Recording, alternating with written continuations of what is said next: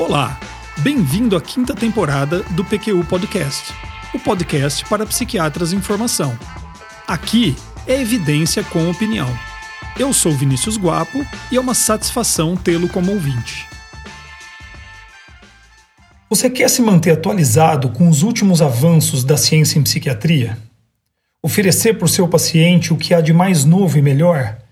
Você dedica seu tempo ao estudo, mas ainda assim não está satisfeito? O que fazer? O que, que você deveria ler? E mais importante, como escolher em meio a tanta produção científica? Estas dúvidas não afligem apenas você, mas todos interessados em oferecer atendimento psiquiátrico atualizado e de qualidade. O professor Sai Said, da Broad School of Medicine at East Carolina University, tem se dedicado a nos ajudar nessa difícil tarefa.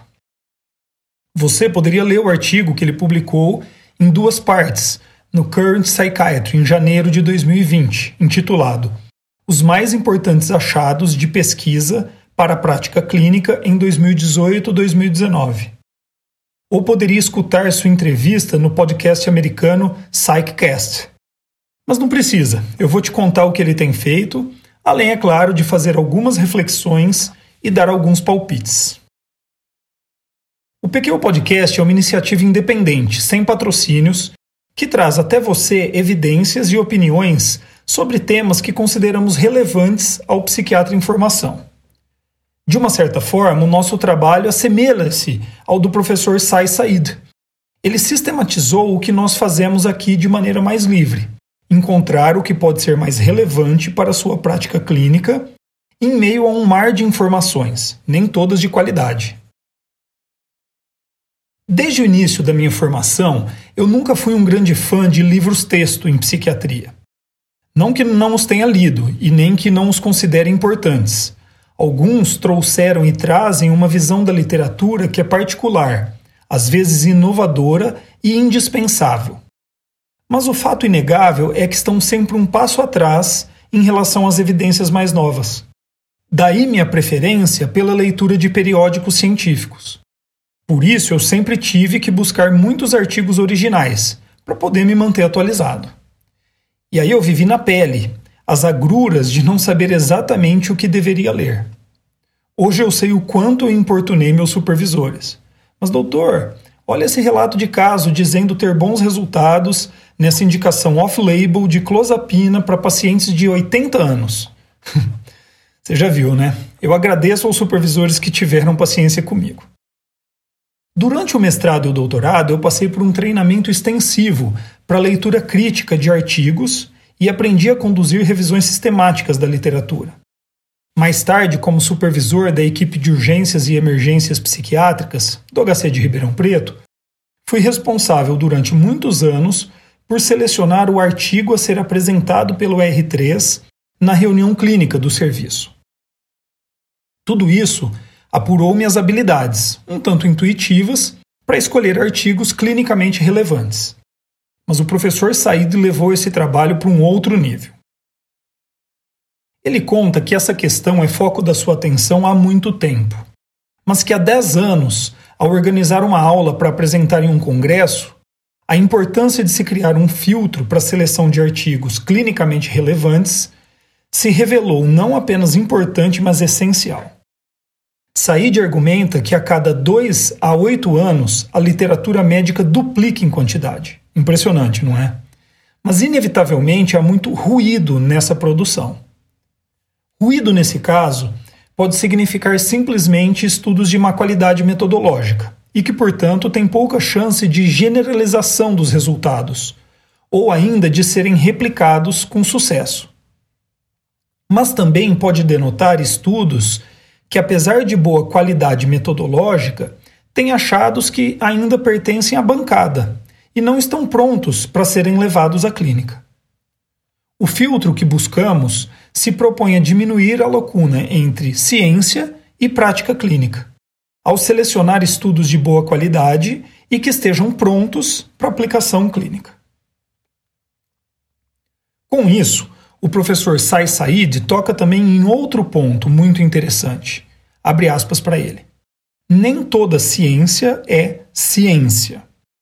Não é porque está publicado que se torna uma verdade. Fecha aspas. Ele conta sua experiência com residentes que chegavam a carregar pelos corredores do hospital um artigo impresso em papel, como prova irrefutável do argumento que gostariam de defender. Eu admito já ter feito isso também. É claro que a publicação de um artigo é um passo importantíssimo na construção do conhecimento. Mas esse processo não termina por aí. Passar pelo crivo de um editor, depois pelo processo de revisão por pares e finalmente pelas possíveis críticas da comunidade científica como um todo, dá ao estudo credibilidade, mas repito, não transforma a evidência em verdade.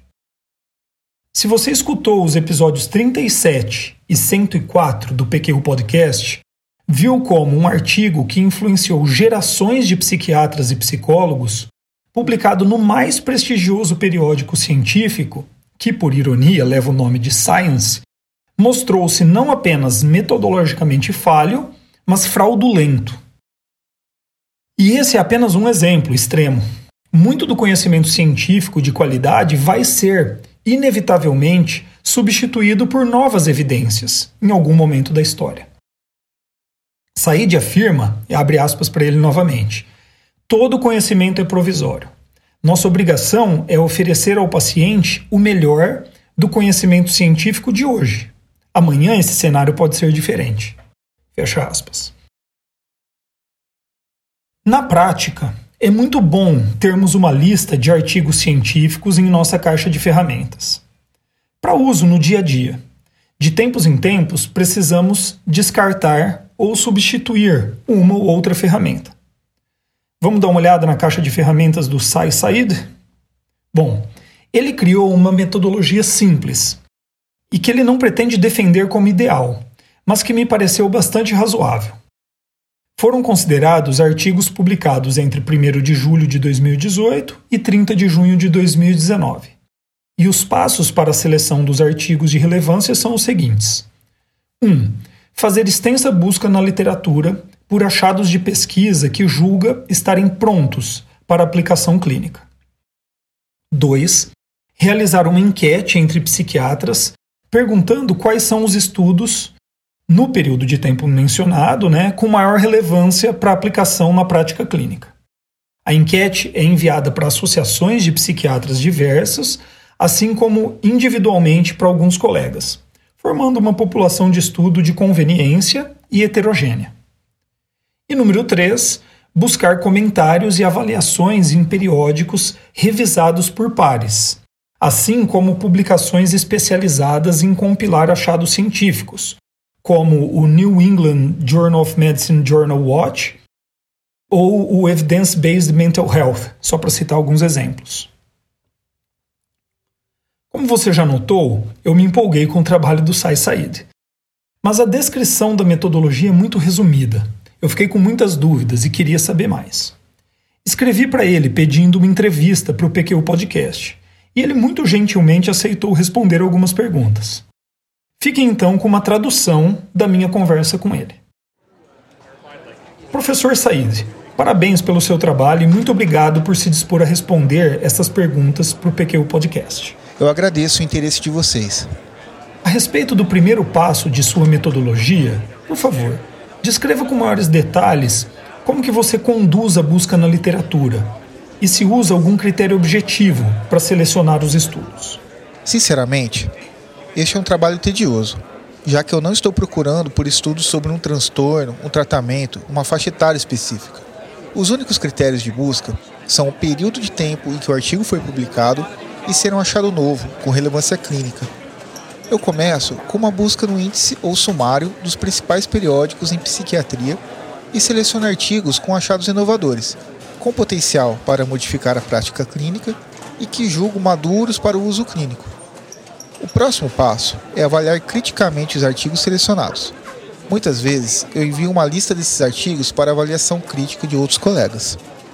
Você considera que a sobreposição na seleção de artigos feita por você e aquela feita pelos colegas psiquiatras na enquete é pequena, moderada ou grande? Isso varia de ano para ano, a depender de quantos psiquiatras respondem à enquete. Mas, de maneira geral, eu diria que é de moderada a grande. Como que você integra os três passos para gerar uma lista única? Eu não esperaria aqui uma sistematização muito detalhada ou rígida, mas eu queria saber a sua maneira de equacionar essas três fontes. Você tem razão. Não tem uma metodologia meticulosa. Basicamente, o que eu faço é colocar as três listas lado a lado. Os artigos que aparecem nas três listas sobem no ranking, seguidos daqueles que aparecem em duas das listas. Artigos que abordam transtornos ou situações clínicas mais frequentes também sobem no ranking. Da mesma maneira que artigos que modificariam radicalmente uma prática comum e já instituída também. Muito esclarecedor. Novamente, obrigado. Foi um prazer. E foi assim que ele criou uma lista de 12 artigos que considerou os mais importantes do ano.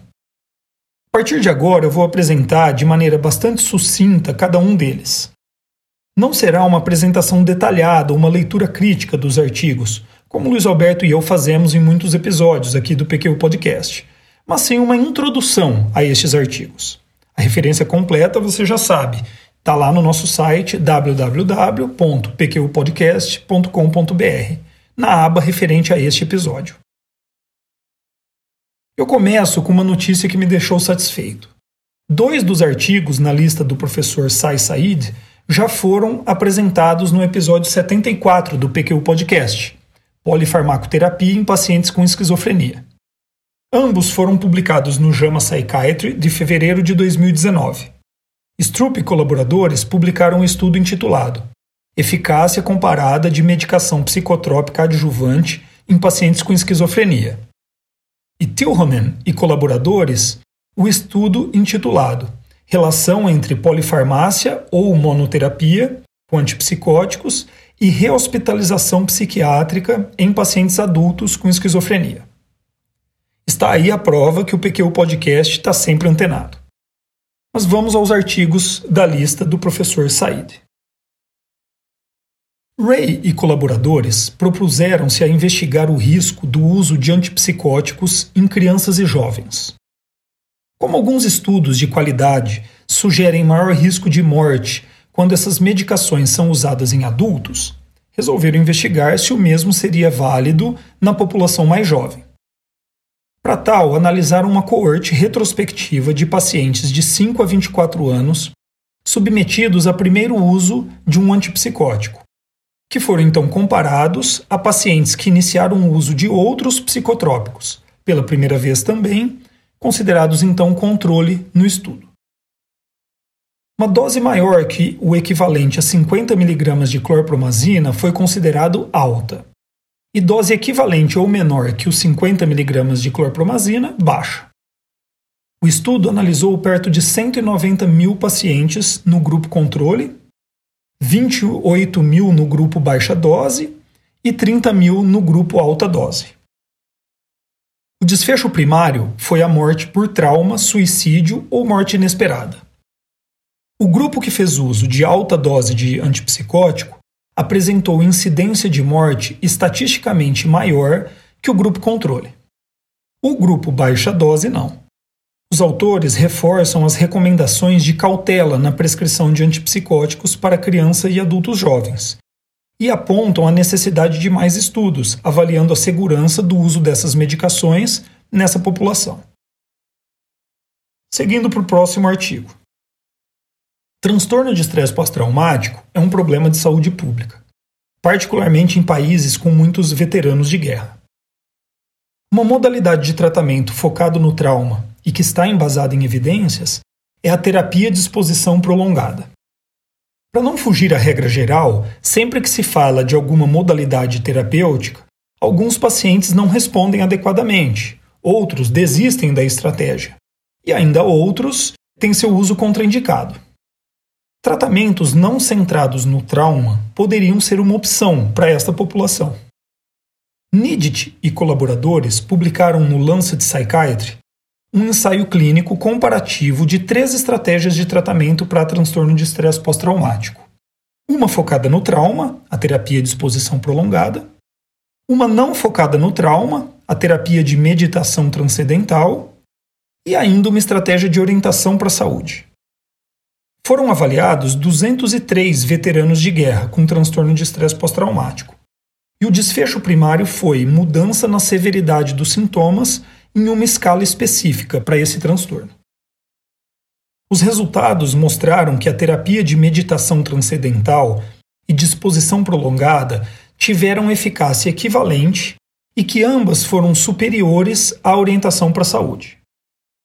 Os autores argumentam que a terapia de meditação transcendental, por ser uma estratégia de fácil aplicação e uso, pode ser mais acessível para a população de veteranos do que a terapia de exposição prolongada. Seguindo adiante, no artigo seguinte, Haskin e colaboradores conduziram um estudo para testar o uso de prazosina, que é um bloqueador de receptores alfa-adrenérgicos pós-sinápticos, bastante utilizado como antihipertensivo, no controle de pesadelos, outros distúrbios do sono e com vistas também a melhorar o funcionamento global de pacientes com transtorno de estresse pós-traumático. Essa é uma estratégia terapêutica amplamente utilizada nos Estados Unidos, embasada em resultados de vários pequenos ensaios clínicos. 304 veteranos de guerra com pesadelos recorrentes relacionados a transtorno de estresse pós-traumático foram randomizados em dois grupos. Um usou prazosina e o outro placebo. Os pacientes passaram por um período de 10 semanas de titulação da dose e completaram 26 semanas de uso da medicação. Prazosina não revelou benefícios significativos em nenhum dos três desfechos primários avaliados por escalas padronizadas.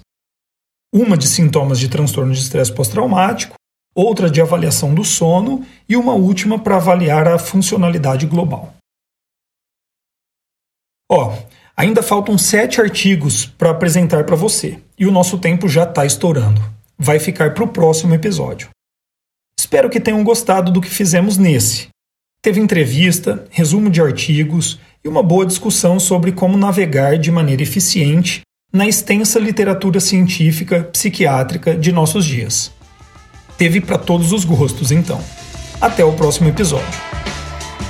Siga o PQ Podcast no Facebook e no Instagram. Confira em nosso site www.pqpodcast.com.br todos os episódios já publicados, com as respectivas referências e organizados por data, autor e sessão. O PQ Podcast agradece sua atenção.